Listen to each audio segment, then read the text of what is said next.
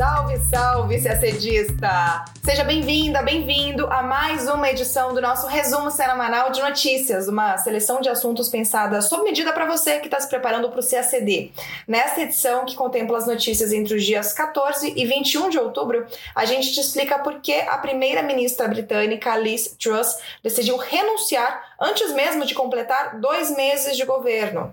Falaremos também de guerra na Ucrânia, após a denúncia de que o Irã estaria fornecendo drones à Rússia, a União Europeia decidiu impor sanções a Teherã. E a Rússia de Vladimir Putin declarou lei marcial nos territórios ucranianos anexados. Sobre Oriente Médio, a Austrália decidiu que não irá mais reconhecer Jerusalém como capital de Israel. Na África, mais especificamente no Chad, dezenas de pessoas foram mortas por forças de segurança em uma manifestação pelo retorno da democracia no país. Por fim, América do Sul. A OEA concordou em enviar uma missão ao Peru com o objetivo de ajudar a superar a crise política no país. Tudo isso em detalhes você acompanha agora no nosso podcast. Depois de apenas um mês e meio no governo, a primeira-ministra britânica Liz Truss renunciou nesta quinta-feira, dia 20. Ela é a terceira líder do Reino Unido consecutiva a deixar o cargo antes do fim do mandato e a que menos tempo ficou no posto na história do Reino Unido. Truss vinha sofrendo uma forte pressão para renunciar por causa de um polêmico plano econômico que gerou revolta no mercado e dentro do seu próprio partido, o Partido Conservador. O plano, que era uma tentativa de estimular a economia, previa cortes severos de impostos e, em paralelo, aumentos de crédito e um empréstimo bilionário para tentar cobrir o rombo nas contas públicas, estimado em 45 bilhões de libras. A proposta foi muito mal recebida no país em um momento no qual a inflação no Reino Unido ultrapassou os 10%, a maior taxa nos últimos 40 anos, e fez a libra desabar para o menor valor da história frente ao dólar. Truss afirmou ainda que permanecerá no cargo até que o Partido Conservador escolha outro líder. No tipo de regime do Reino Unido, uma monarquia parlamentarista, o partido vencedor das eleições gerais é quem escolhe o primeiro-ministro do país. Como o Partido Conservador foi o vencedor das últimas eleições, cabe a ele trocar o seu líder, o que, segundo o comitê responsável pelas eleições internas do partido, deve acontecer até dia 28 de outubro. Os dois antecessores imediatos de Truss também não concluíram seus mandatos. Boris Johnson renunciou após uma série de escândalos envolvendo sua participação em festas privadas durante o período de lockdown no Reino Unido e a denúncia de abuso sexual por parte de dois altos cargos de seu governo. Após uma eleição interna, o Partido Conservador elegeu então Liz Truss para substituir Boris Johnson. Aliás, vale lembrar, ela assumiu o cargo dois dias antes da morte da Rainha Elizabeth II. Antes do governo de Johnson, Theresa May, do mesmo partido, Partido Conservador, também renunciou. May, que assumiu o governo em 2016, deixou o cargo em 2019, um ano antes de completar o mandato, porque não conseguiu fechar o acordo do Brexit com a União Europeia. Bom, com a queda de Truss, a crise política se aprofunda no Reino Unido, que também enfrenta anos de crescimento baixo e, mais recentemente, como mencionamos, um forte aumento de preços. Um dos objetivos do falido plano da primeira-ministra era tentar amenizar o custo de vida das famílias e das empresas.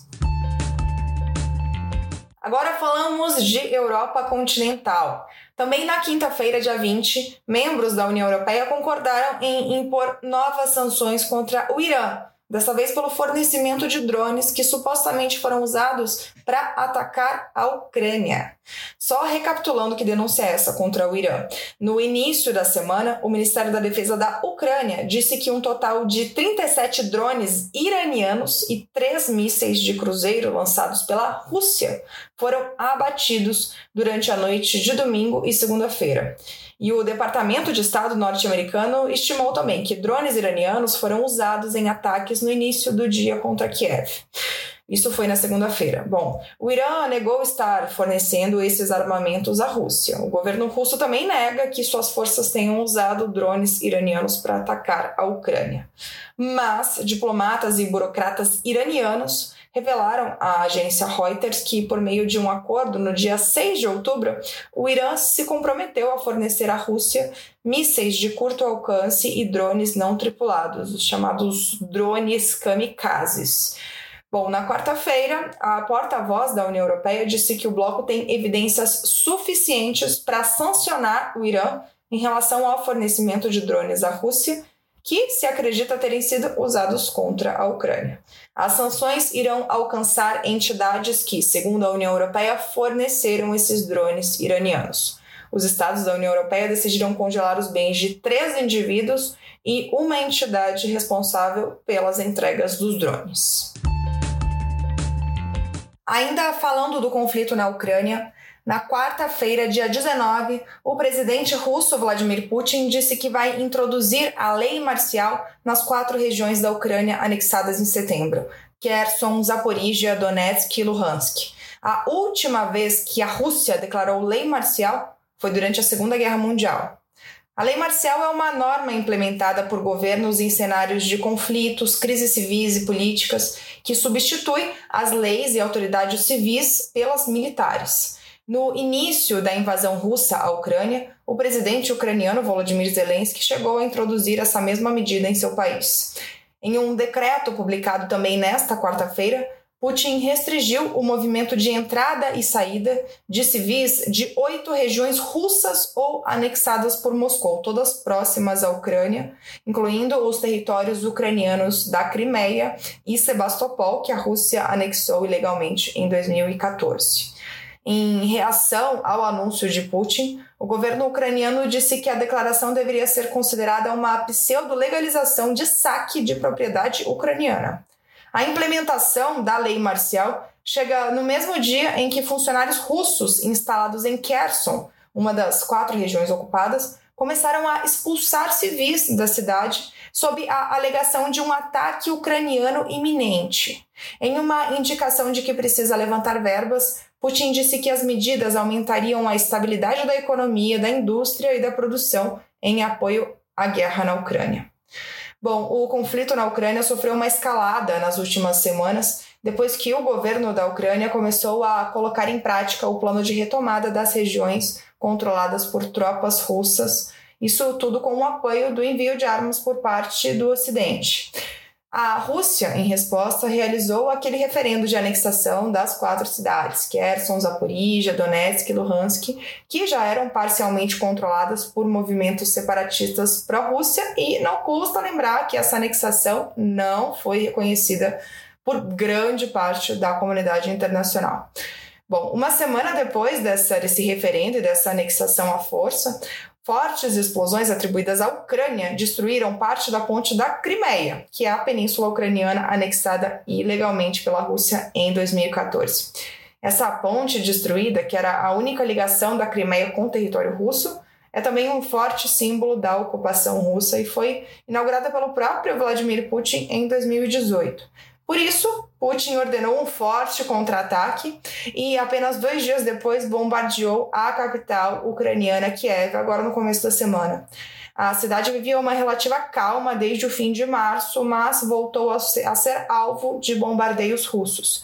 Esse foi o pior ataque à capital ucraniana desde o início do conflito em 24 de fevereiro. Falamos agora da questão israelo-palestina.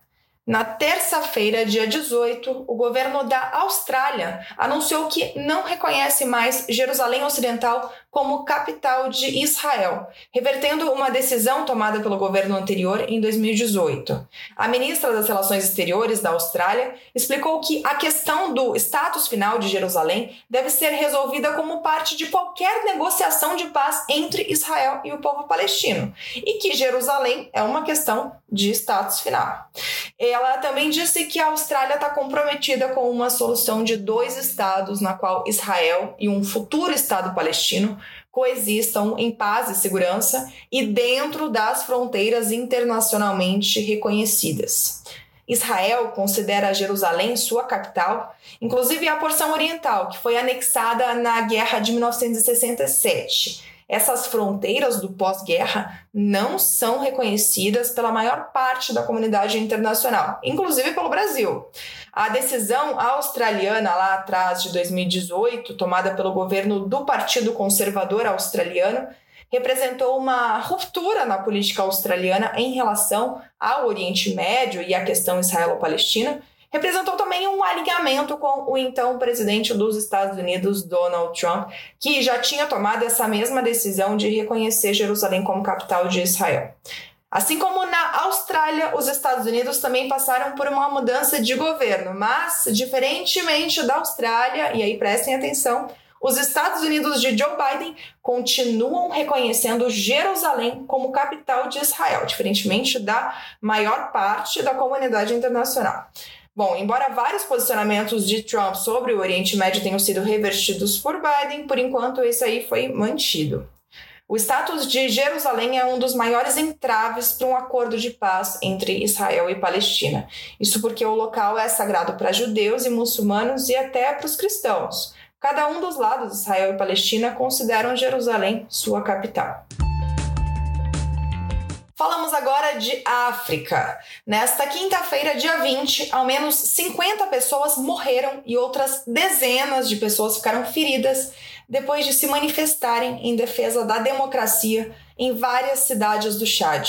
Os manifestantes foram às ruas pedir uma transição mais veloz para um regime democrático, depois que a junta militar que governa o país anunciou o adiamento das eleições gerais para 2024. Essas eleições gerais deveriam ter ocorrido agora, nesta quinta-feira.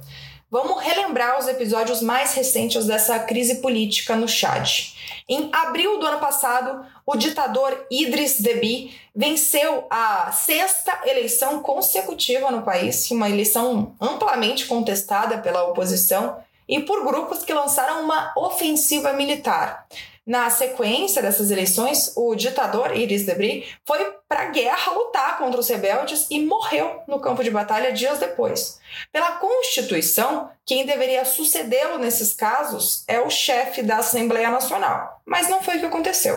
Um grupo de generais criou um Conselho Militar de Transição que dissolveu o Congresso e colocou para liderar o Chad o filho de Deby, colocou por um prazo de 18 meses quando prometeu convocar eleições. Esse prazo acabou e as eleições foram adiadas, o que piorou a crise política. Todo esse processo já tinha sido visto como um golpe, já que as regras de sucessão não foram respeitadas.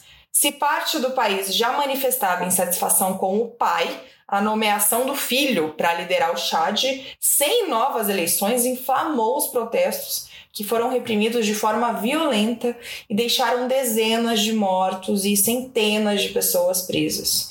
A União Africana condenou a violência de quinta-feira e apelou ao respeito pela vida, pelas vidas humanas. No mesmo sentido, a União Europeia lamentou graves violações das liberdades de expressão e manifestação que enfraquecem o processo de transição democrática em curso. Até a França, aliada-chave do governo do Chad, condenou a violência e o uso de armas letais contra os manifestantes. Agora chegamos às Américas. Na quinta-feira, dia 20, a Organização dos Estados Americanos, a OEA, decidiu enviar um grupo de alto nível, uma missão, ao Peru, depois que o presidente Pedro Castilho pediu ajuda para superar a crise política. Em uma sessão extraordinária em Washington, o Conselho Permanente, o órgão executivo da OEA, aprovou por aclamação a resolução apoiando a preservação das instituições democráticas no Peru e convocou todos os atores a agir dentro do Estado de Direito. Segundo o documento, a OEA designou um grupo de alto nível composto por representantes dos Estados-membros, de acordo com a Carta Democrática Interamericana, para realizar uma visita ao Peru, a fim de analisar a situação e depois informar ao Conselho. Pedro Castilho pediu a ativação dos artigos 17 e 18 da Carta Democrática Interamericana, um instrumento aprovado em 2001 no âmbito da OEA para promover os princípios democráticos entre os estados da região.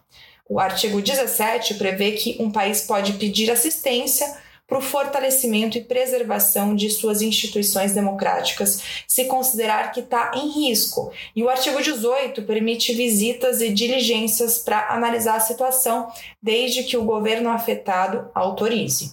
Castilho pediu à OEA que inicie um processo de consulta com todas as forças políticas, os poderes do Estado e as forças sociais, em busca de um caminho que impeça uma grave alteração da ordem democrática no Peru. O Peru vive uma aguda crise política na qual Castilho, no poder desde julho de 2021 por um mandato de cinco anos, enfrentou duas tentativas de impeachment no Congresso, dominado pela oposição, e foi submetido a seis investigações fiscais por suposta corrupção, das quais sua família e círculo político mais próximo também são acusados. Nesta semana, o Ministério Público do Peru denunciou Castilho formalmente perante o parlamento, um processo que pode levar a mais um pedido de impeachment e a suspensão do presidente, que se considera vítima de uma campanha para destituí-lo do poder. O presidente qualificou a denúncia do Ministério Público como um golpe de Estado. A OEA apoiou na resolução o governo peruano e a preservação das instituições democráticas e lembrou que todas as instituições estatais estão constitucionalmente subordinadas à autoridade civil. Também se declarou disposta a dar apoio e cooperação por meio de esforços para promover o diálogo e o fortalecimento do sistema democrático de governo do Peru. E a gente termina o nosso podcast por aqui. Uma ótima semana, bons estudos e até sexta-feira que vem.